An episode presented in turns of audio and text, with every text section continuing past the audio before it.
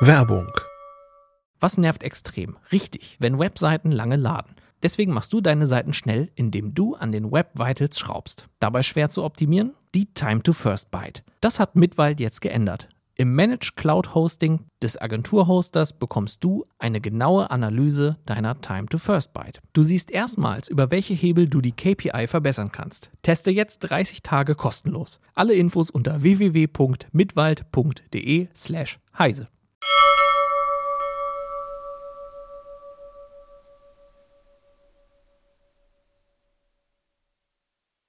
Herzlich willkommen zur Abschlussrunde unserer Neuland-Interviews. Wir haben jetzt mit den sechs Parteien geredet. Heute ist Montag, der 30.8. Und nun wollen wir darüber reden, wie das alles so gelaufen ist und haben auch einige Mitarbeiterinnen und Mitarbeiter von Heise Online und CT dabei. Da ist zum Beispiel einmal Jürgen Kuri von Heise Online. Hallo Jürgen. Hi, grüß euch. Dorothee Wiegand von der CT. Hallo Doro. Hallo. Und Holger Bleich, auch von der CT. Hallo Holger. Moin, moin. So. So, und wir sind Ja gut, genau. Wir sind Hartmut Gieselmann von der CT. und Christina Bär von Heise Online. Ja, diese sechs Interviews liegen hinter uns. Ihr habt sie euch alle angeguckt, zum Teil auch live. Jürgen war zum Beispiel hier im Hintergrund manchmal unser Faktencheck.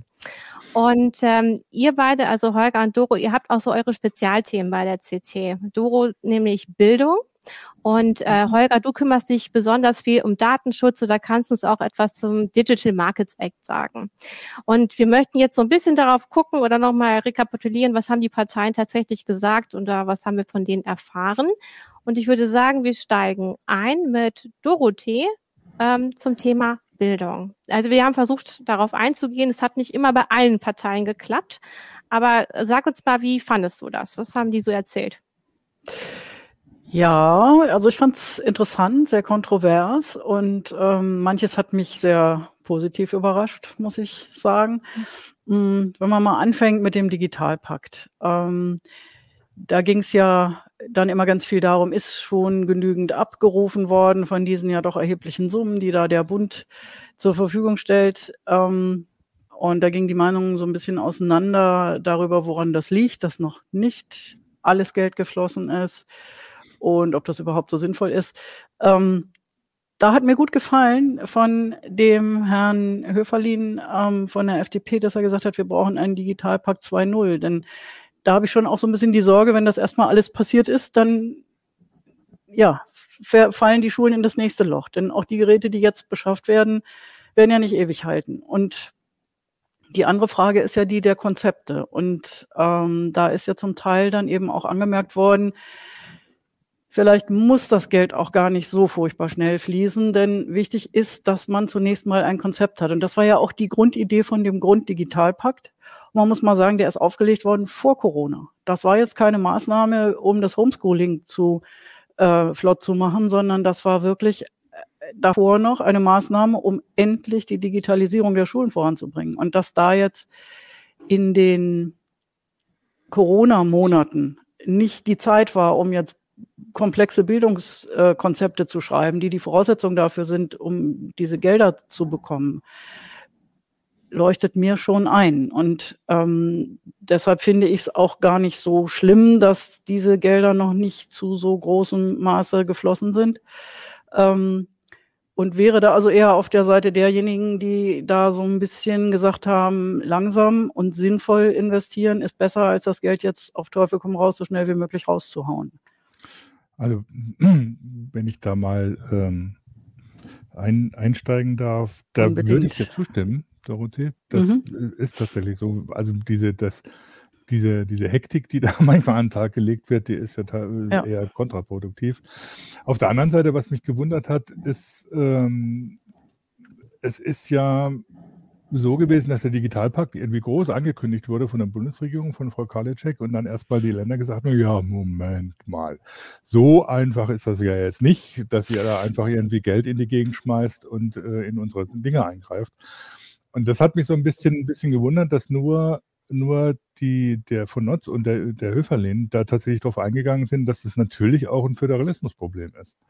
Ähm, Nein, aber stopp, da habe ich äh, von Herrn äh, Schipanski gehört, der Föderalismus ist der Sargnagel der Digitalisierung. Ja, okay. Da, großartig, das, großartig. Generell, das habe ich gern so gehört. Gesagt, ne? ähm, nur so, so, richtige Lösungsansätze habe ich da irgendwie auch nicht so richtig gehört. Die haben sich da so ein bisschen mm. drum gedrückt. Das, hatte ich den Eindruck, oder so an Föderalismus an, an, an ranzugehen, da traut sich keiner wirklich. Ja. Ähm, von Notz und Höferlein haben dann zumindest nochmal so gesagt oder so, ja, man kann natürlich Rahmenbedingungen vorgeben und man muss, mhm. und Höferlein, und wo Höferlein, glaube ich, sehr, sehr einen guten Punkt gemacht hat, dass natürlich die Schulen im Prinzip in vielen Fällen völlig überfordert davon sind, diese Anträge auszufüllen ja. äh, und da irgendwie das Geld zu machen. Das ist ein Bürokratiemonster, das kann man sich eigentlich als normaler Mensch gar nicht vorstellen. Ja, aber nein, stopp, ich bin da etwas anderer Ansicht. Ähm, ich habe äh, mir gerade noch mal eine Übersicht angesehen, welche Länder haben wie viel abgerufen. Und siehe da, von dem Ur-Digitalpakt, es gab danach ja noch drei weitere, ähm, hat Sachsen schon fast alles abgerufen. Und meiner ah. Ansicht nach ist das deshalb, weil Sachsen eben vorher schon vorne dran war mit der hm. Digitalisierung mhm. der Schulen. Die hatten die Konzepte in der Schublade liegen, die mussten nicht mehr viel schreiben, die ja. konnten ihre Anträge schnell raushauen. Und ich bin nicht dafür, dass eine Schule irgendwie mit irgendeinem zusammengeschusterten Antrag ähm, Hardware oder Infrastruktur ähm, beantragt, ohne einen Plan davon zu haben, wie das später produktiv im Unterricht in der Schule für die Schüler genutzt werden soll. Wobei, wobei das mit dem produktiv einsetzen, das ist teilweise dann auch tatsächlich dieser Widerspruch zwischen äh, Digitalpakt gibt Geld und die Länder mhm. haben da so ihre eigenen Vorstellungen, ähm, die teilweise an den Vorstellungen der Schulen vorbeigehen. Es gab in Niedersachsen so ein Problem am Anfang, dass die niedersächsische Landesregierung gesagt hat, den Digitalpakt darf man nicht für Lehrergeräte ausgeben. Und mhm. dann hinterher ein eigenes Programm aufgelegt hat, um Lehrergeräte zu kaufen. Da hätten die Schulen ja. von vornherein ganz anders äh, operiert, wenn sie das gewusst hätten. Also Aber es gab ja, ja, du hast schon recht. Aber es gab ja auch vom Bund dann noch diese drei weiteren Pakete. Ja, eins für mhm. Schülergeräte, eins für Lehrergeräte, ja. eins für die Administratoren. Und da muss ich schon mal sagen, so hinten dran, wie wir mit vielem sind äh, in der Digitalisierung, finde ich, dass da der Bund ganz gut performt hat. Mhm. Also mhm. einmal war dieser Digitalpakt, als wir noch kein Corona hatten und als man das alles etwas gesitteter hätte angehen können, eine gute Idee. Und dann diese drei zusätzlichen Pakete mit weniger äh, organisatorischen Hürden, wo man leichter Anträge stellen konnte, äh, fand ich eine super Reaktion dann auf die ja. konkrete Situation. Das hat mir schon ja. gefallen. Du würdest sagen, dass man ähm, also jetzt auch nicht dann wie die CDU es ja vorgeschlagen hat, ja, wenn ihr jetzt die Gelder nicht abgerufen habt, so schnell, weil ihr noch nicht die Konzepte habt, dann gucken wir mal drauf und was nicht abgerufen wurde, können wir in der nächsten Legislaturperiode ja kürzen. Und äh, äh, ich erinnere mich, dass du das gefragt hast und dass der Herr Schipanski dann auf Nachfrage gesagt hat, nein, das war nicht so gemeint. Okay, ähm, weil das steht im Programm bei denen so drin. Wenn das da so drin steht, halte ich das mhm. für großen Quatsch. Also ich mhm. denke, nachdem Corona erstmal so ein bisschen in den Hintergrund getreten ist, sollten die Schulen sich einmal ganz arg berappeln und dann einen zweiten Anlauf machen mit dem ja. ursprünglichen ja. Digitalpakt. Das fände ich wichtig. Genau, und was mir zu den Grünen eingefallen ist, Jürgen, weil du sagtest, du fandest Höferlin und Herrn Notz von den Grünen, dass die so beide die äh, besten Ansätze da hatten. Bei den Grünen hat mich so ein bisschen enttäuscht, auch beim Durchlesen das Programm, dass sie strukturell da eigentlich nicht viel ändern wollen, sondern ich hatte dann eher so den Eindruck, naja, ob jetzt, wenn es dann zu Schwarz-Grün käme oder, oder die große Koalition mhm. weitergeht, da wird sich wahrscheinlich nicht viel ändern, weil die Grünen hätten da, hatten jetzt nicht die großartigen mhm. Ansätze. Da waren die FDP, fand ich da wesentlich redu äh, ja, radikaler. Da sind wir nicht, genau, wir sind da nicht ganz einer Meinung, weil so wie ich das im Programm gelesen habe, äh, haben sie schon vor, auch neue Strukturen zu schaffen. Und da hat sich mir immer nur die Frage gestellt, wie wollen sie gleichzeitig den Staat nicht zu sehr aufblähen? Also eigentlich haben die Grünen schon mhm. einige Ideen, wie sie auch gerade was so Datennutzung angeht, da neue Institute schaffen und sowas. Oder sie wollen bei den Medienbildungsanstalten auch noch was da draufsetzen. Ich glaube auf Bundesebene und eigentlich gibt sie schon in den Ländern. Und ich habe mich gefragt, na ja, wird das eine Doppelstruktur? Und reden dann wieder alle aneinander vorbei? Ähm, also ich kann, ich kann es nicht so ganz schwarz-weiß sehen an der mhm. Stelle. Wobei da habt ihr uns natürlich auch einiges voraus, weil ihr halt euch so tief in diese Programme reingekniet mhm. habt. Also Aber das zeigt, glaube ich, auch, dass wir auch diskutiert haben immer ja, ja. Ne? ja, ja. Muss man Aber das mit, dem, das mit dem Programm hat mich teilweise gewundert. Das war bei fast allen so, dass irgendwann plötzlich jemand gesagt, einer immer gesagt hat, ja, das steht im Wahlprogramm drin, das sehen wir aber eigentlich ganz anders. Und dann, ja, mhm. was ist denn jetzt los? Und mhm. ähm, wo ich dann wieder sagen muss, das war wieder, das ist so, so also bei, bei, bei aller ohne jetzt irgendwelche Präferenzen wirklich wollen, äh, äh, äh, preisgeben zu wollen. Das hat mir bei von Notz und von Höferling gefallen. Da kam das eigentlich nicht vor sondern die haben sehr klar argumentiert oder so, mhm. was sie wollen und was im Wahlprogramm drinsteht. Und da gab es diese Widersprüche so nicht. Das war bei mhm. den anderen Parteien doch immer sehr auffällig, dass dann irgendwann von euch irgendwie so, so, eine, so ein kam, aber da steht im Wahlprogramm das und das drin. Was echt? Das, das sehen wir das, aber eigentlich ganz das anders. War ja auch das, ein das wundert mich dann schon etwas, ehrlich gesagt. Ja, wo, wo wir uns darüber unterhalten haben, so, wann unterbrechen wir, wann gehen wir rein? Und es war ja, ist ja die Intention dieser Interviews, einfach die Positionen der Parteien klar zu machen und Widersprüche aufzuzeigen. Und die FDP hm. hat jetzt ihre hm. Position. Da kann man jetzt mal, ob die gut oder schlecht ist, aber sie bringen hm. sie auf den Punkt. Und die Grünen haben auch eine Position, die bringen sie auch auf den ja. Punkt. Und deswegen waren diese Interviews dann auch, ich sag mal, wir haben sie mir hm. erklären lassen. Sie ja. waren auch von der Kommunikation einfach anders oder Kommunikationsstrategie, also teilweise sehr apologetisch.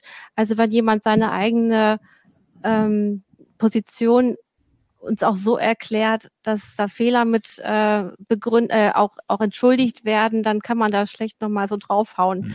äh, als wenn jemand so sagt, das ist aber so und das muss auch immer so sein. Äh, ich möchte einmal kurz nochmal ins Bild halten. Wir haben halt hier die CT und hier auch diese Übersicht über die Position, wo die einfach nur so ampelmäßig äh, nebeneinander gestellt werden. Wer ist dafür, dagegen äh, oder neutral? Und mir ist aufgefallen, ähm, dass einige Aussagen, die wir hier bei der FDP sehen, so im Interview nicht wiedergegeben wurden. Das ist dort am stärksten gewesen. Herr Höferlin mhm. hat da schon andere Positionen vertreten. Und heute haben wir es beim äh, Interview mit der AfD auch gesehen. Da steht hier in, im quasi im Bitkomat was komplett anderes, ähm, als was äh, Frau Kotar dann gesagt ja. hat. Das haben wir nochmal überprüft. Das war kein Fehler von uns, sondern die ja. Aussage der AfD im Bitkomat ist mhm. eine andere als die ja. Frau Kotar jetzt. Ich möchte gerne ich Holger jetzt ins ganz, Gespräch holen, ja. Ja, nur, nur, äh, nur ja. ganz kurz. Also mhm. was wir hier ja hatten oder was äh, welche die Gesprächspartner, die ihr hattet, waren ja waren ja digitalpolitische Sprecher ihrer Parteien. Das ist die eine Funktion, die sie haben. Die andere ist halt natürlich auch die des Abgeordneten oder der Abgeordneten, die eine Meinung haben. Ne? Und äh, die muss ja nicht immer hundertprozentig übereinstimmen mit dem Wahlprogramm oder auch mit mhm. dem. Äh, teilweise ging es ja auch ums Grundsatzprogramm. Finde ich ja. immer ein bisschen schwierig. Ne? Also ich finde, mhm. die müssen da auch einen ganz schönen Spagat leisten. Deswegen ja. Werbe ich auch werbe ich auch ein bisschen für Verständnis für deren äh, nicht Schwächen, sondern dass sie teilweise halt äh, schon schon abweichen von dem, was äh, was offizielle Parteimeinung ja, ist. Ne? Weil es sind Menschen und das sind Abgeordnete, die haben auch Wahlkreise unter mhm. Umständen, mhm. ne, die äh, und sie vertreten halt Positionen, die nicht unbedingt immer hundertprozentig mit dem übereinstimmen müssen, was im Parteiprogramm steht. Mhm. Ich finde es dann wichtig, und das haben einige Kandidatinnen und Kandidaten gemacht, zu sagen, das ist meine persönliche Meinung, die genau. weicht ab, das einzuordnen. Mhm. Und äh, wir hatten das auch mal für uns aber besprochen. Es gibt eben, wir mögen ja auch eigentlich diesen Fraktionszwang nicht. Also die Leute hm. sollen eigentlich auch nach eigenem Gewissen handeln. Andererseits sind sie halt als Sprecher da. Ne? Genau. Und das ist, In dem Moment sind sie auch als Parteisprecher da für einen bestimmten ja. Politikbereich. Ne? Das macht es ja. aber halt für die auch, finde ich, ganz schön schwierig teilweise. Ja. Das hat man auch gemerkt und äh, ja, ne, also ich glaube, die bei Zuschauer der Linken merken vor allem zum Beispiel auch. bei Frau Domscheit-Berg, da ist es dann schon aufgefallen, finde ich, eben dieses, was ist ihre persönliche Meinung, was ist das Programm und da haben wir ja dann auch, äh, da hat es ja dann auch mal geruckelt. Die, die Unterschiede ja ja, wurden deutlich. Ne? Ja, ja wobei, bei der AfD. Bei, ja. wobei, wobei bei der Linken, bei, bei Anke Domscheit-Berg ist mir zum Beispiel eines ganz komisch aufgestoßen oder so, da seid ihr, äh, habt ihr nach den Steuern für die Digitalplattformen, also da ging es ja um Mindeststeuer und sonst was, mhm. gefragt, da hat sie irgendwie so recht äh, genervt reagiert, dass sie keine Steuerpolitikerin wäre. Was mich jetzt aber wundert, wenn, weil eine Digitalpolitikerin müsste doch irgendwie eine Position dazu haben, wie die Digitalplattformen besteuert werden sollen, beziehungsweise was mit Mindeststeuern, globalen Mindeststeuern in, in diesem Bereich ist oder wie mit Steuerrecht gegen solche Digitalplattformen vor, mhm. vorgegangen wird. Das hat mich dann schon ein bisschen gewundert oder so. Da, da war dann irgendwie, fand ich irgendwie zu sehr ab, abgebügelt, als dass ich sagen könnte, da ist jetzt irgendwie so eine persönliche Meinung oder da kann man jetzt irgendwie so das Parteiprogramm nicht vertreten. Das hat mich gewundert. Das fand ich auch nicht okay, um es ganz offen zu sagen. Ja. Holger, dann gehen wir doch auch mal genau zu, so, zu dem Themenbereich. Ähm, du guckst ja auch immer auf Europa. Ich bin kein Steuerexpert. Ich weiß, du bist kein Steuerexperte, nein, aber das führt mich dann auch immer zur Europaebene und du weißt ähm, einmal dazu recht viel zum Digital Markets Act zum Beispiel oder dem DSA, auch dem Digital Service Act. Und wie fandest du da die Aussagen der Parteien? Ja, ja, ziemlich unterschiedlich. Ne? Also äh, ich meine, es ist natürlich schwer, jetzt überhaupt über den DSA und den DMA so viel zu sprechen, weil äh, wir wissen ja, das sind äh, Entwürfe, die im ersten Stadium der Diskussion sind. Die gehen danach erstmal ins Parlament, dann gehen sie, äh, gehen sie in den Trilog. Was davon dann hängen bleibt, äh, wird sich rausstellen. Ich fand es halt interessant zu sehen. Also die kommende Bundesregierung wird wesentlich äh, die deutsche Position vertreten, äh, was, was diese Gesetzgebung angeht. Ne? Das, äh, da, deswegen war ich schon interessiert, das zu erfahren. Ich war, war zum Beispiel jetzt äh, bezüglich des DMA, wo du gefragt hast, war ich überrascht, weil ich das so noch nicht gehört habe. Das wollte ich mal noch validieren, da bin ich noch nicht zugekommen, ehrlich gesagt, weil dazu müsste ich Gespräche führen, dass äh, Herr Schipanski gesagt hat, ähm, dass das GWB, also das Gesetz äh, gegen Wettbewerbsbeschränkungen in Deutschland, was äh, ja novelliert wurde im, im Januar, 2021 äh, als Blaupause für den DMA gedient hat. Also ich meine, dieses Gesetz, klar, das ist schon seit zwei Jahren in der Mache. Das könnte schon sein. Mir, mir war es neu, dass das so konkret als Blaupause gedient haben soll. Allerdings habe ich dann auch nochmal geschaut und natürlich, es gibt Übereinstimmungen und ich muss äh, Schipanski, äh, Schipanski recht geben, äh, dass tatsächlich das GWB ein Teil des Digital Markets Act auf äh, nationaler Ebene schon ein bisschen realisiert, umsetzt. Nicht ganz, also es geht, äh, aber es geht gerade der 19a, den er auch erwähnt hat, lohnt sich vielleicht für jeden da auch mal reinzugucken, sehr mhm. interessant. Mhm. Äh, gibt dem Kartellrecht, äh, dem, Kartell, dem Bundeskartellamt schon sehr erweiterte Befugnisse, was die Regulierung digital, von Digitalkonzernen angeht. Was mit ja, marktbeherrschender Stellung. Was sie ja teilweise auch schon nutzen. Ne? Was sie nutzen, sie haben zum Beispiel im Mai das, erste, äh, das, das erste Mal richtig genutzt, nämlich äh, bei dem Verfahren gegen Google. Und genau da ist meine Vermutung, werden sie wieder an Grenzen stoßen, die mit dem DMA eben genau, deswegen komme ich drauf, äh, durchbrochen werden sollen. Deswegen glaube ich auch nicht an dieses Blaupausenargument so recht, weil ähm, ähm, diese erweiterten Befugnisse äh, vom Bundeskartellamt stoßen jetzt schon an nationale Grenzen. Nämlich mhm. äh, zum Beispiel, es gibt ein Verfahren gegen Facebook, das war ja ziemlich aussiehenerregend. Da hat nämlich das Bundeskartellamt äh, mit mit einer EU-Verordnung argumentiert, hauptsächlich mit der DSGVO und wollte Facebook oder will Facebook für Datenverarbeitungen an die Kandare nehmen. So, ähm, das ist viel in, in nationalen Gerichten hin und her gegangen. Äh, der BGH hat es wieder zurückverwiesen an das zuständige OLG Düsseldorf. Und jetzt ist es so, dass das OLG Düsseldorf nicht mehr weiter weiß und den EuGH befragt. Ist das europarechtskonform? Und an, da werden wir immer wieder hinstoßen. Deswegen ist es natürlich, finde ich, sehr begrenzt Aussage oder ist keine, keine tolle Aussage zu sagen, wir haben das ja national schon geregelt und deswegen gucken wir mal, was der DMA noch zusätzlich bringt. Also wir müssen schon auf den DMA warten und uns finde ich, als pa die Parteien sollten sich dann auch dazu bekennen, dass es Europarecht ist und nicht nationales Recht, was hier ruht im Moment. Aber bei der, äh, beim DMA waren sich ja sehr viele Parteien einig. Also das würde, wenn es zur Abstimmung kommen würde im nächsten Bundestag, egal wie jetzt die Prozente sich verteilen, glaube ich, dann immer eine, eine, Mehrheit dann kriegen. Also er ist ja auch noch nicht fertig, aber jetzt der Entwurf. Ja, ich muss aber, da muss ich dazu sagen, da, da würde ich Anke Domscheit-Berg recht geben, äh, die mhm. gesagt hat, wir, was ich jetzt am Anfang schon gesagt habe, wir sind am Anfang der Gesetzgebung, DSA, DMA, das ist die zentrale Digitalgesetzgebung von der EU im Moment.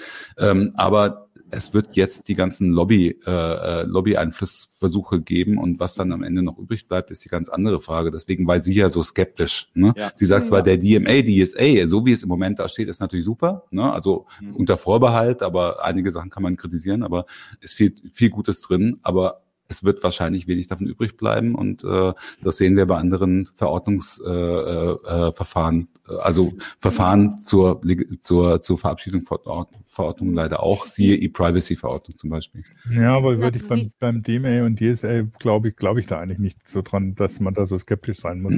Natürlich werden die, werden der Lobby, die Lobbys da die Lobbyisten da, da auflaufen und versuchen da was abzubügeln und werden sicher auch gewisse, gewisse Erfolge erzielen. Aber das Thema ist so prominent und auch so, was weiß ich, parteiübergreifend äh, relativ äh, äh klar dass sie da sich da weitgehend einig sind, dass ich da nicht glaube, dass bei der EU, vor allen Dingen, wenn man dann überlegt, was das Europaparlament dann auch noch dazu zu sagen hat, ähm, dass da da große, große Einbrüche kommen. Also, aber das, das wird man dann. Das sehen. ist pure Spekulation, ne? Genau. Das Was ein bisschen das bei der Digitalsteuer ein, die geht ja über den DMA drüber hinaus, also steuerrechtlich wird ja nichts geregelt, aber ähm, da haben die Parteien ja auch was zugesagt. Ähm, also werden wir in den kommenden Jahren dann äh, Facebook und so weiter dann höher versteuern können oder werden die ihr Steuerparadies in Irland alle behalten?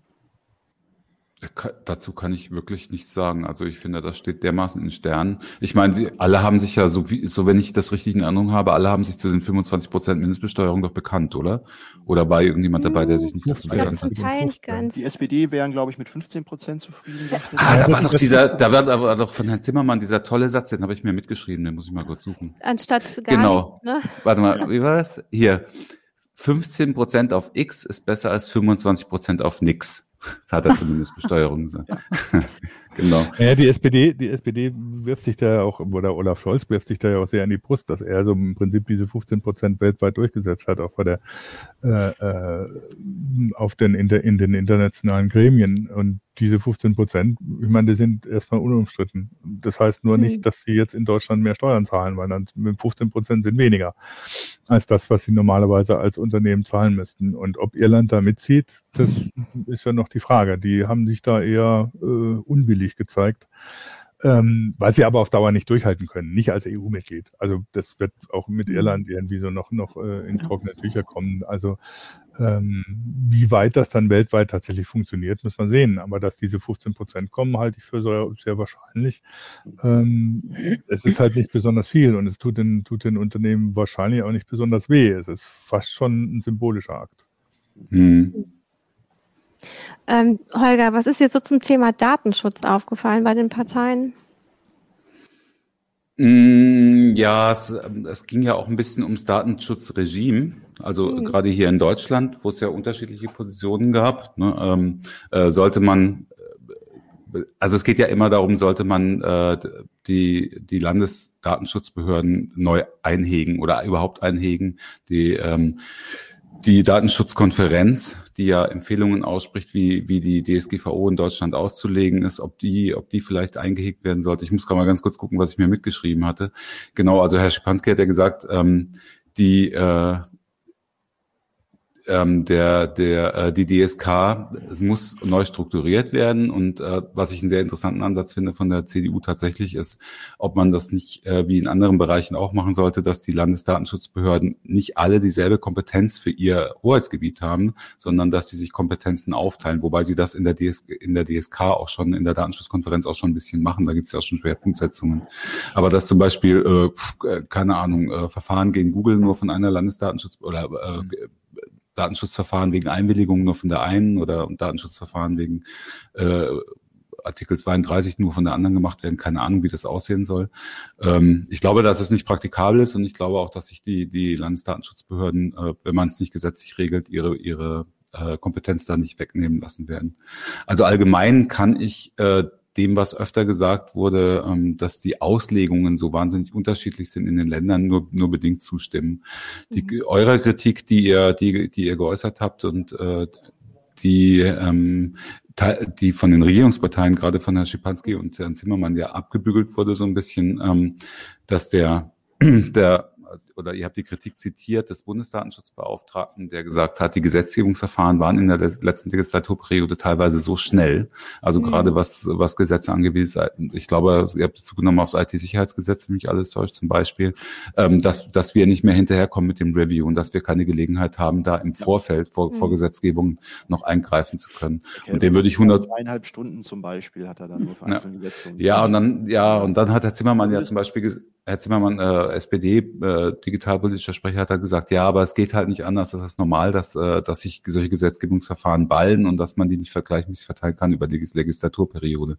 Halte ich für ein schlechtes Argument, mhm. denn die Kritik, die die dieses Mal gerade am IT-Sicherheitsgesetz, aber auch an einigen anderen Gesetzen gelautet hat, war ja, es, es gab Entwurfsänderungen und äh, die neuen Entwürfe wurden dermaßen schnell durchgepeitscht, auch äh, entgegen äh, von, äh, von Sachverständigen äh, Anhörungen, äh, dass überhaupt keine Gelegenheit mehr zum Widerspruch da war. Das betrifft ja nicht nur den Bundesdatenschutzbeauftragten, sondern es betrifft auch die Zivilgesellschaft, die sich ja auch bitter, äh, bitter dazu geäußert hat. Und ähm, ich finde es blöd, dass man das nicht einsieht und ich sage, gut, dass äh, wenn wir nochmal eine Kroko machen sollten zum Beispiel oder wenn wir eine andere, in einer anderen Konstellation wieder in der Regierung sind, müssen wir darauf achten, dass wir die Gesetzgebungsverfahren besser verteilen und dass wir den Stakeholdern an den Gesetzen auch die Möglichkeit geben, äh, ihre Meinung dazu zu äußern und die Meinung dann auch zu berücksichtigen. Was natürlich, was natürlich bei der FDP gleich auf Widerspruch stoßen würde, weil sie sagen, das ist viel Bürokratie dann wieder und es soll doch alles schnell gehen und sonst was. Also ähm, ja, Borge, das, das ist genau das Richtige. Ich meine, das, das, das Verrückte ist ja, das ist ja nicht nur ein Problem äh, für, für die Datenschutzbeauftragten, dass sie dann nicht mehr hinterherkommen und auch die Zivilgesellschaft nicht mehr, nicht mehr gucken kann, was ist eigentlich los, sondern eigentlich ist es auch ein Problem für zum Beispiel gerade die Große Koalition, ähm, wie viele von ihren Gesetzen, die mit Datenschutz zu tun haben, wurden dann beim Bundesverfassungsgericht gekillt, weil äh, sie eben nicht drüber nachgedacht haben und die nicht beteiligt haben. Ähm, und das, da fand ich, äh, so, das, was Schipanski und Zimmermann gesagt haben, schon ein bisschen dürftig. Also mhm. äh, da ist tatsächlich mehr Sorgfalt angesagt und dann dauert es halt vielleicht mal zwei, drei Monate länger. Ja, mein Gott, äh, was soll's. Ähm, wir sind, äh, es ist nicht, nicht immer so, dass das Schnellste äh, der Beste ist. Gerade was also ansonsten war das Thema Datenschutz. Angeht. Das Thema Datenschutz war ja gar nicht so zentral ähm, in, in den Interviews. Teilweise wurde ganz, wurde wirklich äh, wenig gesagt, also auch wenig geantwortet. Ähm, was mir was mir noch aufgefallen ist, ist, dass äh, bei der FDP, also als Herr Höferlin, ähm, auf der gleichen Schiene ist wie die FDP überhaupt in, äh, in, in der ähm, eigentlich bei allen wesentlichen Antworten ist. Wir müssen es mit Technik lösen.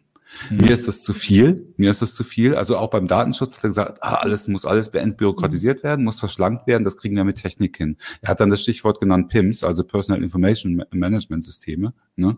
ähm, die ja zum Beispiel jetzt auch zur Cookie-Regulierung eingesetzt werden könnten, sollten. Das soll ist ja das große Ding, was irgendwann ähm, auch auch nach ähm, dem TDDSG, was, was jetzt gerade verabschiedet wurde, was irgendwann mal die, diese ganzen Cookie-Einwilligungsorgien irgendwie ersetzen soll, nämlich dass ein Nutzer einmal seine Präferenzen festlegt, die werden im Browser oder in, in einem Information Management System auch serverseitig hinterlegt und daran müssen sich alle halten.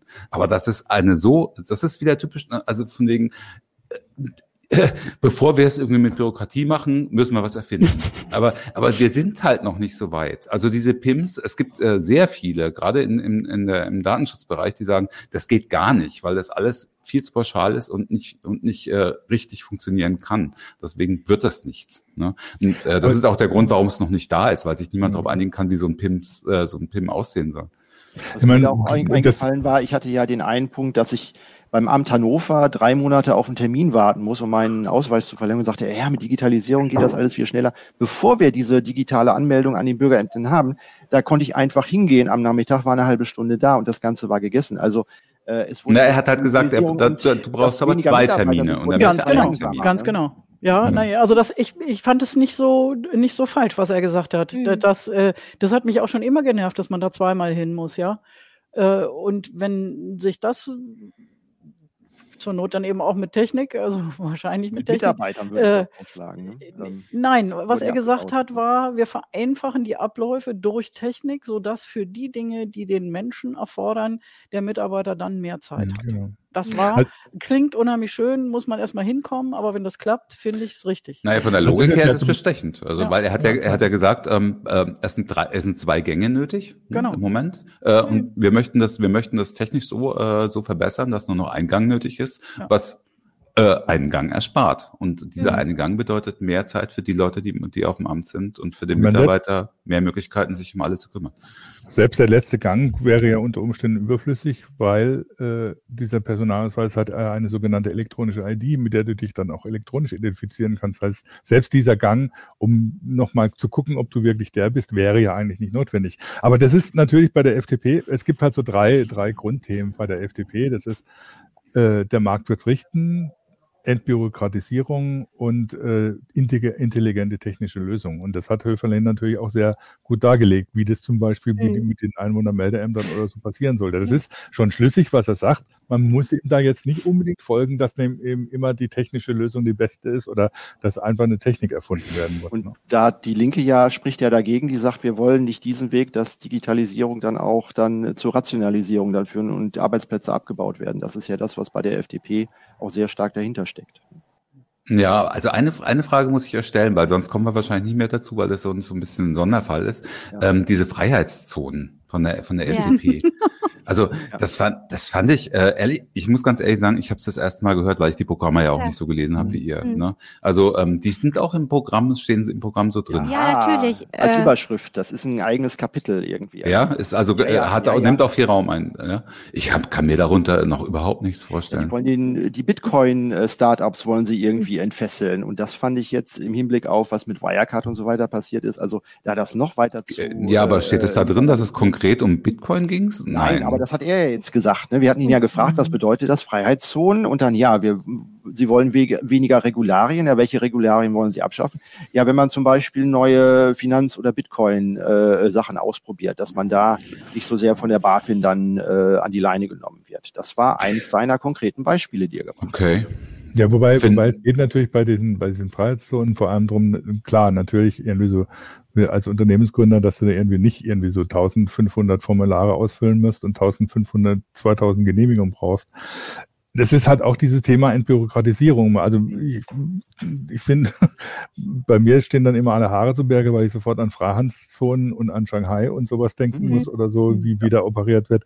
Ja. Ich glaube, dieses Bild wollen sie vielleicht gar nicht so sehr erzeugen. Das ist irgendwie nicht. Nee, es geht ja, wenn ich mir das richtig mitnotiert habe, geht es ja um das, äh, um das Ausprobieren von Prototypen, mhm, genau. ne, von, von Startups. Aber ich frage mich dann auch, also äh, ne, aus dem Datenschutzrecht raus jetzt zum Beispiel, äh, gelten dann da andere Datenschutzbestimmungen? Sind die dann irgendwie zum Beispiel, ne, wenn Sie jetzt mit Daten hantieren, mit, äh, mit mhm. personenbezogenen Daten, sind die dann bestimmten Regularien so lange, bis sie, wie sie am Prototyp arbeiten, äh, quasi im Beta-Status sind, aus, mhm. äh, ausgenommen? Oder da, ich kann mir darunter echt nichts ja, vorstellen. Das genau waren aber auch die Fragen, die wir uns gestellt haben. Ja. Ne? Also, genau solche Vorstellungen sind aber damit verbunden, ne? Ja, Jürgen, ist das so echt? Also, also weil das, was ich bisher, bisher das verstanden würde ich dann, dann eher kritisch sehen. Hm.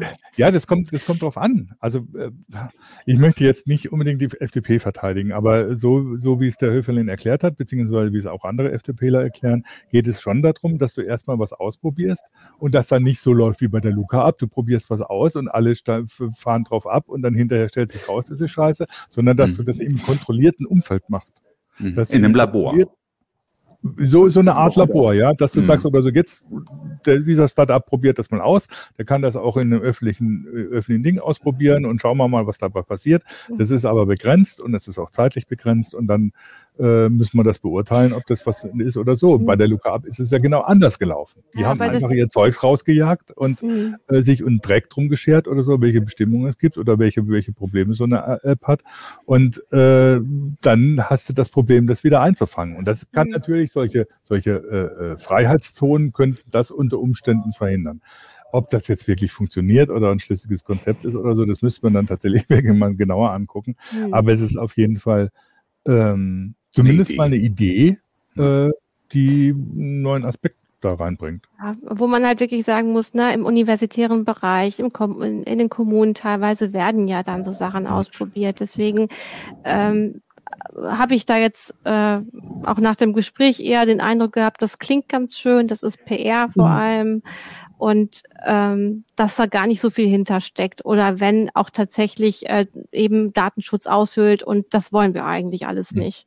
Bei der FDP frage ich mich dann auch, wenn die da solche äh, Wirtschaftsprogramme haben, auch die Gigabit-Gutscheine, äh, wie wollen die das finanzieren? Weil sie wollen ja, dass die äh, ähm, also dass keine neuen Staatsschulden aufgenommen werden. Da ist sie eine der Parteien, die das ganz klein ihr Programm reingeschrieben hat. Die SPD sagt, also wir nehmen so viel Schulden auf, wie uns das Verfassungsgericht erlaubt. Und äh, sie wollen den Sozialhaushalt, den wollen sie äh, kürzen, äh, Militärhaushalt ausbauen. Also das ist dann doch eine ziemliche Umverteilung. Und dann ist die Frage, wie sie dann solche kleinen Startups, ne, wie, wie werden die dann wirtschaftlich gefördert? Mhm. Ja, also ich glaube, das ist echt eine riesig große Frage und da mhm. kommen wir auch hier aus dem Digitalen wieder raus. Ja. Ähm, was ähm, hier nochmal so als Frage aus dem Hintergrund kommt, ähm, ist nämlich zum Beispiel, welchen Eindruck hattet ihr, mit wem bekommen wir das schnell, schnell das beste Internet in Deutschland? Also, Jürgen. Ja, das ist irgendwie so, das ist ein Thema oder so, da kriege ich immer einen dicken Hals Weil oh, irgendwie so, um die, um, da drücken sich alle drum. Also selbst, selbst die Linke, obwohl die ja eine Position dazu hat oder so, wo ich sagen muss, das ist dann unter Umständen tatsächlich das letzte Mittel, dass sie sagen, man muss diese, diese Infrastruktur verstaatlichen oder vergesellschaften, wie sie sagen. Ähm, das ist die Frage nach dem, äh, wie man mit einem natürlichen Monopol umgeht. Da, da drücken sich aber alle so ein bisschen drum rum, weil beim Eisenbahnnetz ist es jedem klar, es ist völliger Unsinn, ähm, dass man jeder Anbieter seine eigenen Schienen verlegt. Sondern es gibt halt ein Schienennetz. Das leuchtet anscheinend beim Internet nicht oder bei dem, äh, bei, äh, bei dem deutschen Infrastrukturnetz nicht für jeden ein, ähm, sondern äh, da wird dann irgendwie fleißig irgendwelches Stocks verlegt und dann wird da fördert, was gefördert und hier was gefördert. Eigentlich ist der, das Netz eine staatliche Aufgabe, eine staatliche Infrastrukturaufgabe. Und dann muss man gucken, wie man die organisiert. Das kann man über eine Gesellschaft machen, in, die, in der die Provider äh, Mitglied werden müssen, die dann ihre Dienste auf diesem Netz anbieten. Das kann man als staatliches Netz machen, das kann man als öffentlich-rechtliche Institution machen oder so. Aber um dieses Thema drücken sie sich alle rum. Nee. Ähm, bis auf die Linke, die sagt oder so, ja, ja das, das, müsste man, das müsste man machen. Und die anderen, ja, hm, könnte man hm, unter Umständen oder so. Und das, hm. das ist nicht zielführend. Ich meine, die, die Linke oder Anke Domstadt-Bert hat, hat, hat äh, Beispiele aus anderen europäischen Ländern ge gebracht, wo, wo es funktioniert. Und die jetzt genauso entweder über eine öffentlich-rechtliche Institution oder eine Providergesellschaft machen oder sowas. Ähm, und also der Punkt, der ganz kurz nur, der, der Punkt war ja, also wo ich, wo ich äh, die große Grenze, also es gab nur zwei, also äh, zwei äh, Besprecher und also Sprecherinnen und Sprecher, die gesagt haben, im Grunde genommen wäre es besser, wenn das, wenn die Netze in der öffentlichen Hand wären und nicht privat wären. Das war natürlich Anke Domscheit-Berg, die, die knallhart gesagt hat, wir müssen überlegen oder es wäre wahrscheinlich die beste Möglichkeit, wenn wir enteignen ja. Äh, ne, zum Beispiel Funkmasten enteignen, andere Dinge äh, oder als Netzinfrastruktur enteignen, ja. als letztes Mittel, genau. Äh, dann, um, um die Infrastruktur wieder in die öffentliche Hand zu bekommen, weil's, weil, weil das zur Daseinsvorsorge wirklich gerade auf den ländlichen Gebieten notwendig ist. Jens Zimmermann, das fand ich sehr interessant, das habe ich nämlich so noch nicht gehört, von der SPD, hat gesagt, könnten wir die Zeit, quasi könnten wir die Zeit zurückdrehen, ja. wäre, wäre es mir lieber, wenn die Netze in öffentlicher Hand verblieben wären und niemals privatisiert worden wären. Ja. Das war mir neu von der SPD, das habe ich ja. so noch nicht gehört. Und er hat mhm. gesagt, jetzt müssen wir uns aber mit den Realitäten abfinden, weil wir können im Nachhinein jetzt nicht enteignen ne, oder, oder wieder zurückvergesellschaften. Ähm, und deswegen müssen wir uns damit jetzt in irgendeiner Form arrangieren und äh, müssen halt gucken, dass wir den Ausbau so hinkriegen. Aber ähm, fand ich eine ehrliche Aussage, fand ich ganz gut. Ich finde mit diesen äh, Gigabit-Gutschein, das habe ich, also ich, ich, ich, mit, ich, mit solchen ja. Ideen kann ich nichts anfangen, weil ich glaube, dass die völlig, völlig an der Praxis vorbeigehen. Ja, wobei das, das ist, glaube ich, ein Punkt, wo sich jetzt, wenn es Koalitionsverhandlungen über, über wie auch immer Rot, Rot, Grün, Grün, Rot, Rot, Rot, Grün, Rot gäbe, wäre etwas, wo sich die Grünen und die Linken halbwegs einigen können, weil der von Otto hat im Prinzip auch gesagt, ja, so eine, so eine, eigentlich ist es eine staatliche Aufgabe und wir müssen gucken, wie wir das auch so hinkriegen, ja. dass es so funktioniert. Ähm, wobei die, es gab ja auch den Vorschlag von den Grünen, mal eine Providergesellschaft zu gründen, um das Netz äh, zu bauen und so. Und das steht, steht ja immer noch bei denen. Von daher, ähm, besteht da vielleicht dann doch noch Hoffnung, wenn es mal eine andere äh, Konstellation als die GroKo gibt. Aber ähm, es ist, ich finde es ein Graus. Also man könnte nämlich, wenn man den Mut hätte, sowas zu machen, es wurde mal ausgerechnet eigentlich, wenn ich mich recht erinnere, waren es 90 Milliarden Euro, die man in die Hand nehmen müsste, um Deutschland äh, flächendeckend mit Glasfaser zu versorgen. Äh, ja, hört sich erstmal viel an. Aber das ist eine Investition, die einem wahrscheinlich mehr Geld einbringt, als man je dafür ausgeben wird, wenn man äh, das von staatlicher Seite sieht. Und das wäre eine Aufgabe oder so, die, die, die mal, die mal äh, angepackt werden könnte, wo man sich dann trauen muss, tatsächlich mal an daran zu gehen, etwas, wo man lange Jahre gesagt hat, der Markt soll das richten und es funktioniert offensichtlich nicht. Es gibt ein deutliches Marktversagen, was die Bandbreitenversorgung mhm. angeht, ähm, dass man dann sagt, ja gut, dann muss man das eben korrigieren äh, und das wieder ja. anders machen, so wie es andere Länder auch machen. Und da, wie gesagt, da trauen sich die Linken und die Grünen ran. Die SPD, was mir auch aufgefallen ist, äh, würde sich gerne trauen, aber traut sich dann mal wieder nicht, wie so oft bei der SPD. Ähm, müssen wir mal schauen, was dabei rauskommt, ob da noch sich irgendwas tut. Also sonst ist es irgendwie so, pff, ja, reden wir in zehn Jahren noch äh, darüber, wann wir, ich mein, wir sind jetzt, oder sowas.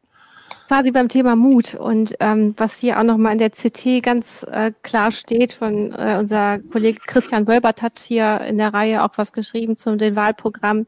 Äh, es wurde jetzt beim Thema digitale Verwaltung immer gerne auf die Kommunen und auf die Länder verwiesen von einigen äh, Kandidatinnen und Kandidaten und es gibt eigentlich längst äh, die Möglichkeit quasi Standards durch den Bund vorzugeben. Das, dann, man darf in dem Fall durchregieren. Und ähm, man wundert sich eben, dass es an der Stelle dann nicht gemacht wurde. Und äh, man immer sagt, na ja, nee, eigentlich passiert das alles da in den kleinen Kommunen. Da haben wir überhaupt keine Möglichkeit einzugreifen. Und das stimmt einfach nicht. Und dann fehlt offenbar der Mut.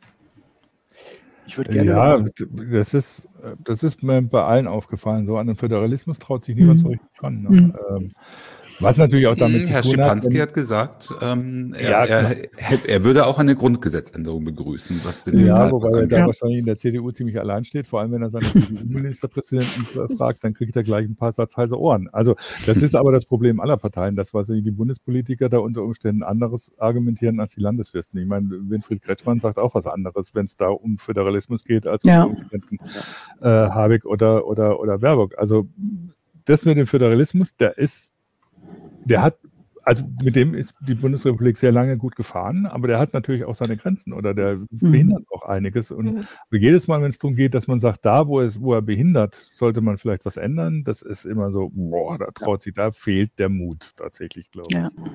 Ich würde ganz gerne noch auf das Thema ähm, Sicherheit und Überwachung drauf eingehen. Wir hatten ja die Diskussion um den Staatstrojaner. Was mir da aufgefallen ist, dass die Grünen ähm, die Position haben, äh, Staatstrojaner für die Polizei ist es okay, für den Verfassungsschutz nicht. Und dann hatten wir ja die Frage, und würden Sie jetzt ähm, die erweiterten Möglichkeiten für den Verfassungsschutz wieder zurückdrehen? Also ich dachte, ja, schwierig. Also es ist wahrscheinlich nicht äh, davon auszugehen, dass auch ein äh, äh, ja, auch wenn die SPD dann teilnimmt, dass die das wieder zurückdrehen würden. Also haben wir jetzt einmal den Geist aus der Flasche gelassen und wir können ihn nie wieder einfangen. Äh, ja, der war ja schon vorher aus der Flasche. Mhm. Das, ist ja, no, das ist ja eher graduell. Also, ähm, aber du musst dann, dann auch die Begründung von Herrn von Notz dazu sagen. Er hat ja gesagt, ähm, ähm, und man, das muss man muss muss man auch immer bei ihm mitsehen. Also er ist ja ähm, was was die Geheimdienstüberwachung angeht, äh, ziemlich an vorderster Front dabei. Also er hat sehr viel Einblicke ins, in die in die Kontrollgremien. Ne? Deswegen glaube ich ihm da auch mal so ein bisschen, wenn er, wenn er zum Beispiel sagt, ähm, Staatstrojaner in, in, äh, in, in äh, Verfassungsschutzhand zum Beispiel ist entfesselt. Da, da gibt's keine, können wir nicht mehr wirksam kontrollieren. Aber Staatstrojaner Staatstrojaner in Polizeihand bedeutet zum Beispiel noch ein Richtervorbehalt. Wie wirksam der dann in der Praxis ist, ist eine andere Frage. Aber zumindest ist es noch eine ganz andere Art der Einhegung des Staatstrojaners, als, als wenn er im, im Geheimdiensthand ist. Ne, da, wir haben das, Sicherheitslücken, die dann trotzdem darüber offen gehalten werden. Das ist ein grundsätzliches Problem, ja. Das sehe ich auch so.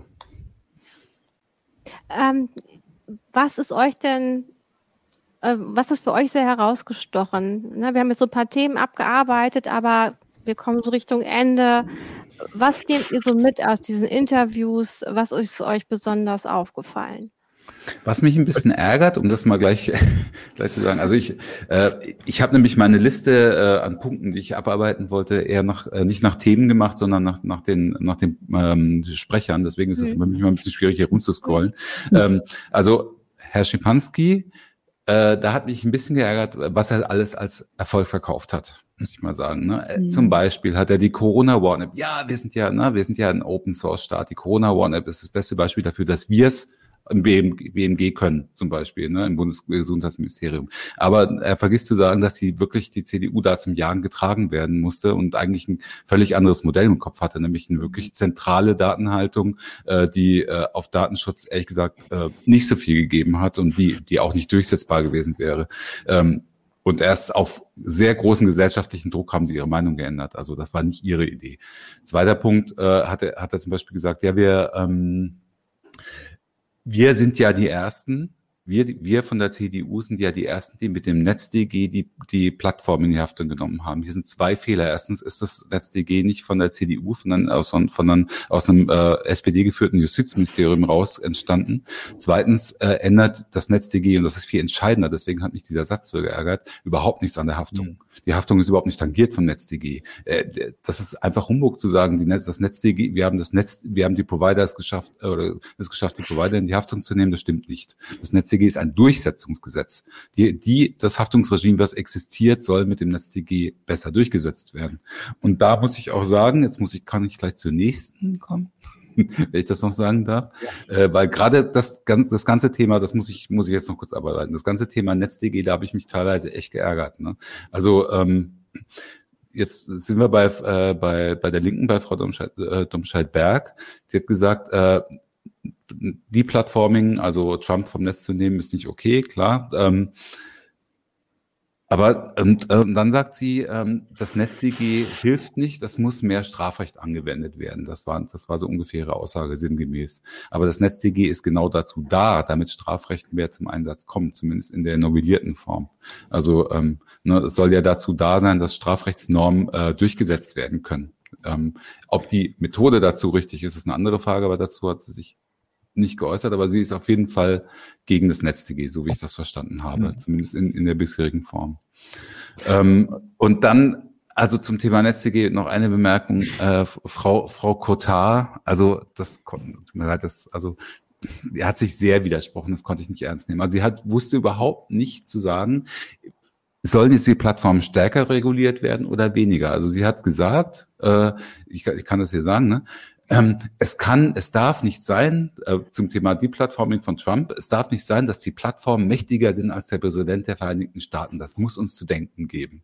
Mir konnte noch keiner zeigen, wo Donald Trump überhaupt zur Gewalt aufgerufen hat. ne? Also äh, gut, mhm. das, das hat sie einerseits gesagt, dann hat sie aber gesagt, ähm, ja, aber wir haben, die Plattformen wollen keine Upload-Filter und die Plattformen wollen kein, äh, wollen kein NetzDG, deswegen müssen wir es wegnehmen. Deswegen müssen wir das NetzDG und die äh, und die und die, die, die Urheberrechtsreform abschaffen, quasi. Also zuerst, zuerst hat sie gesagt, sie findet die Plattform zu mächtig, dann hat sie aber gesagt, ähm, wir können den Plattformen keine Schranken geben, die müssen alle weg. Das habe ich nicht verstanden. Ich fand, das hat sich total widersprochen ja, in sich. Tut vieles nicht verstanden. Was, was, was mir, also den, den, das, also mich hat einiges aufgeregt. Ich habe mich ja schon genug über den Bandbreitennetz aufgeregt oder so. Aber wo ich, wo ich was geplatzt bin, war jetzt äh, das ist jetzt Zufall oder es ist kein Zufall, aber es war bei der AfD, wo es um die öffentlich-rechtlichen ging, ne? wo, wo sie so anfing, so von, ja, acht Milliarden und das brauchen wir alles nicht, Grundversorgung, Pipapo und dann die BBC mhm. dagegen angeführt hatte. Dabei aber geflissentlich verschweigt, dass es bei den acht Milliarden äh, nicht um einen einzigen Sender geht, wie bei der BBC, mhm. sondern um zwei Hauptsender und diverse Regionalsender und mhm. ein ausgedehntes Korrespondentennetz oder so, das eben sich mit der BBC vergleichen kann und mit mhm. sonst keinem Sender. Äh, naja, sie hat ja gesagt, die BBC hat ein kleineres Korrespondentennetz, das müsste auch reichen. Ja, genau. Und das, das, also ich meine, wir streiten uns gerade drum oder so, dass die ARD den Weltspiegel irgendwie so in, in das Nirvana der Nachtsendung versetzen will und dass das irgendwie so genau dieses Korrespondentennetz doch irgendwie so nicht, nicht richtig würdigt. Ähm, ich fand das absurd. Und das ist halt einfach auch ein propagandistischer Vergleich, dass wir die, einfach die Zahlen von der BBC und, und, und den deutschen öffentlich-rechtlichen gegeneinander zu setzen. Ähm, wobei man dazu sagen muss, dass die, das äh, Budget der BBC nicht höher ist, hängt damit zusammen, dass die Konservativen seit in, in, in Großbritannien seit einigen Jahren sich echt auf die BBC eingeschossen haben. Sonst hätte die auch ein höheres Budget, die nämlich sehr stark mhm. unter dem zu engen Budget jammert. Also das, das hat mich dermaßen aufgeregt. Dass ah, darf ich auch noch was sagen, was mich noch aufgeregt ja. hat? Wo ich auch fast dazwischen gegangen wäre. Nämlich, äh, also ich muss es auch nochmal bei Frau, Frau Kotar, ich meine, alle waren sich ja relativ einig, wir müssen was für sozial schwache Familien tun, zum Beispiel, ähm, ne, deswegen äh, in Richtung Digitalpakt auch, ne, wir, wir müssen dafür sorgen, gerade jetzt in Pandemiezeit und beim Homeschooling, äh, dass die Kinder nicht zurückfallen äh, und dass die, äh, dass erstens, ähm, dass ein vernünftiger Internetanschluss zur Verfügung stehen muss in den Familien, äh, damit die Kinder im Homeschooling betreut werden können und so weiter und so fort. ich fand dieses das fand ich super. Also, wieso Internet hat doch jeder zu Hause? Da müssen wir nichts machen.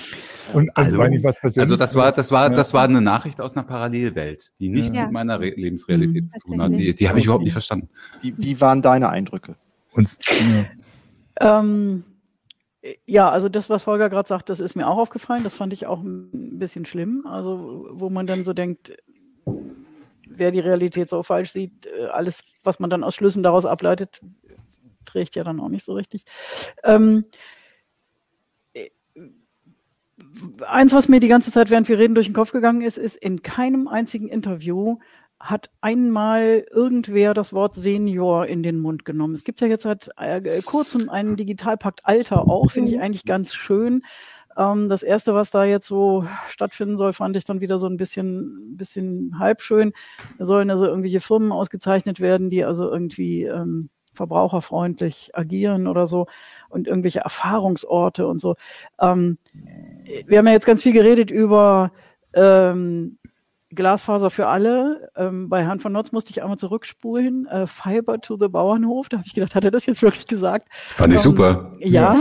aber äh, ich finde Glasfaser für alle Seniorenheime, beziehungsweise WLAN im hm. Seniorenheim. Ja. Ich meine, äh, fast jeder in meinem Alter hat das jetzt im Augenblick auch Familien erlebt das und man, man muss dann da heimlich im Seniorenheim irgendwie so ein, so ein, so ein, so ein Hotspot da einrichten, der muss dann noch im Kleiderschrank versteckt werden, weil es dann nicht so gern gesehen wird oder so. Das kann doch wohl nicht sein. Also ich mhm. finde, der Herr, Herr Schipanski hat es auch gesagt, Recht auf Internet, das gilt dann bitte auch für ältere Menschen. Ähm, mhm. da muss ich sagen, ja, da haben wir tatsächlich nicht so viel drüber geredet.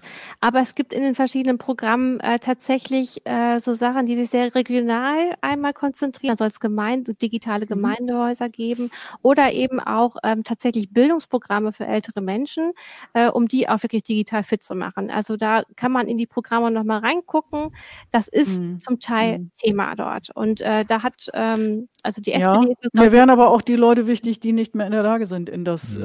äh, Schulungs Einkaufszentrum zu gehen mit natürlich, ihrem Rollator oder. Ne? Ne? Da hast du vollkommen recht, da haben wir nicht hm. drüber geredet. Es ist ja. aber in dem Programm drin. Dann gab es heute eine Pressemitteilung vom Bitkom mit einer Umfrage. 75 Prozent der Bürger möchten Informatik als Pflichtfach in der Schule.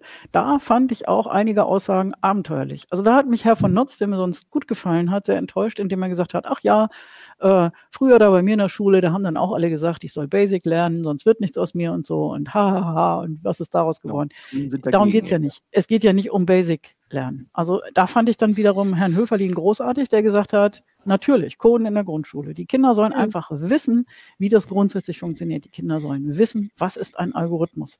Das fand ich, äh, das, äh, das habe ich mir sehr gerne angeguckt. Äh, da muss ich aber nochmal einhaken. Fandest ja. du die Idee auch super mit dem, äh, mit dem Analytic Learning, von wegen, ähm, so, äh, wenn man, wenn, wenn man die Kinder, wenn, wenn man die Kinder verhaltensbasiert trackt, dann kann man sich, dann kann man ja vielleicht auch Lehrkräfte einsparen. Ähm, das ist doch nein, mal wieder so eine super Erfindung. Stopp. Da rührst du jetzt zwei Sachen zusammen. Herr Höllerlin hat tatsächlich hat gesagt, gesagt, mit etwas mehr digitalen Angeboten in der Schule könnte man Lehrer sparen. Das ist großer Quatsch. Also das kann man nicht, denke ich. Äh, das finde ich auch einen ganz gefährlichen Gedanken. Ja, wir haben Lehrermangel und da muss man jetzt nicht kommen und sagen, ach komm, da installieren wir drei Programme, dann läuft das schon. Ähm, während das ähm, äh, Game-Based Learning, das ist ja mehr so bei den grünen Programmen, wenn ich das richtig hm. sehe. Auch bei der SPD ich, tatsächlich. Okay. Okay, und da hatte ich so ein bisschen das Gefühl, ja, das sind jetzt die Leute, die nicht drauf reingefallen sind, dass sie gesagt haben, wir lösen alles mit der Blockchain, aber die sind dann halt in einen anderen Fettnapf, Fettnapf getreten. Also das, äh, das ist Quatsch. Es gibt es ja schon lange. Es ist ja auch in Ordnung. Es gibt Serious Games und es gibt auch zum Beispiel in der beruflichen Bildung ganz toll Simulationen, die in der Ausbildung eingesetzt werden. Ja, aber ähm, das ist ja jetzt nicht der neue heiße Scheiß. Also, aber nochmal, ne, ich, ich habe mir, ich habe mir gerade nochmal geguckt, was ich notiert habe. Also Herr Höferlin hat gesagt, ähm, sinngemäß, ich habe sinngemäß mit, mitnotiert, und da bin ich mir mhm. ziemlich sicher, dass ich das richtig erfasst habe. Digitale Tools helf, äh, können helfen zu fördern und zu fordern. Ne? Ja, das hat und er gesagt. Und, und das, da, aber jetzt der mhm. zweite Punkt. Dafür ja. haben wir zu wenige Menschen, deshalb brauchen wir digitale Steuerung. Hm. Ja, ich weiß, das habe ich auch gehört. Und wie gesagt, das halte ich für ganz gefährlich, dass man sagt, hm. Lehrermangel ist nicht mehr länger ein Problem. Das machen wir jetzt alles digital. Das ist ganz großer Quatsch. Digital kann helfen ähm, bei der Differenzierung. Ja, da sind wir in Deutschland schlecht. Die Deutschen sortieren sehr früh in gut und mittel und schlecht. Und, und da sitzt man dann drin in seiner Schulform und kommt nicht mehr richtig raus. Und ähm, das ist immer diese ganz große Angst, gerade der konservativen Parteien. Oh, die weniger leistungsfähigen Schüler, die, die bremsen die die, High-Performer aus und so. Das ist alles dummes Zeug. Ähm, die Schüler können sich gegenseitig fördern. Und wenn da dann zum Beispiel jemand noch ein bisschen Nachholbedarf hat, wenn dann irgendwie das kleine einmal eins noch nicht sitzt oder die Vokabeln oder so, dann kann ich sehr schön mit Software. Aber eine mhm. Software ersetzt keinen Lehrer. Das muss klar sein. Ne, also in der während der Corona-Zeit äh, in dem äh, ersten Schuljahr, das davon betroffen war, da habe ich das im Grundschulbereich gesehen. Da wird dann äh, online, dann laufen mhm. dann Mathe-Duelle über eine okay. Software. Ja. Ne? Und dann können ja. dann, darüber konnten die Kinder auch miteinander Austausch halten zum mhm. Beispiel. Mhm. Ne? Das und würde das bei der AfD leider nicht funktionieren, nee. weil da gibt es ja keine Geräte für Grundschüler. Ja, und ja, aber der Ausgangs davon ferngehalten werden. Ne? Ich meine, das war ja der Ausgangspunkt von, von dieser Diskussion über, über Informatik in der Schule, ne? dass die AfD in ihrem Programm sagt, in der Grundschule nichts da, anständige mhm. Bildung äh, deutsche Dichter und Denker äh, mhm. soll man mhm. lernen und nicht irgendwie so, wie, wie, wie man mit der digitalen Welt umgeht.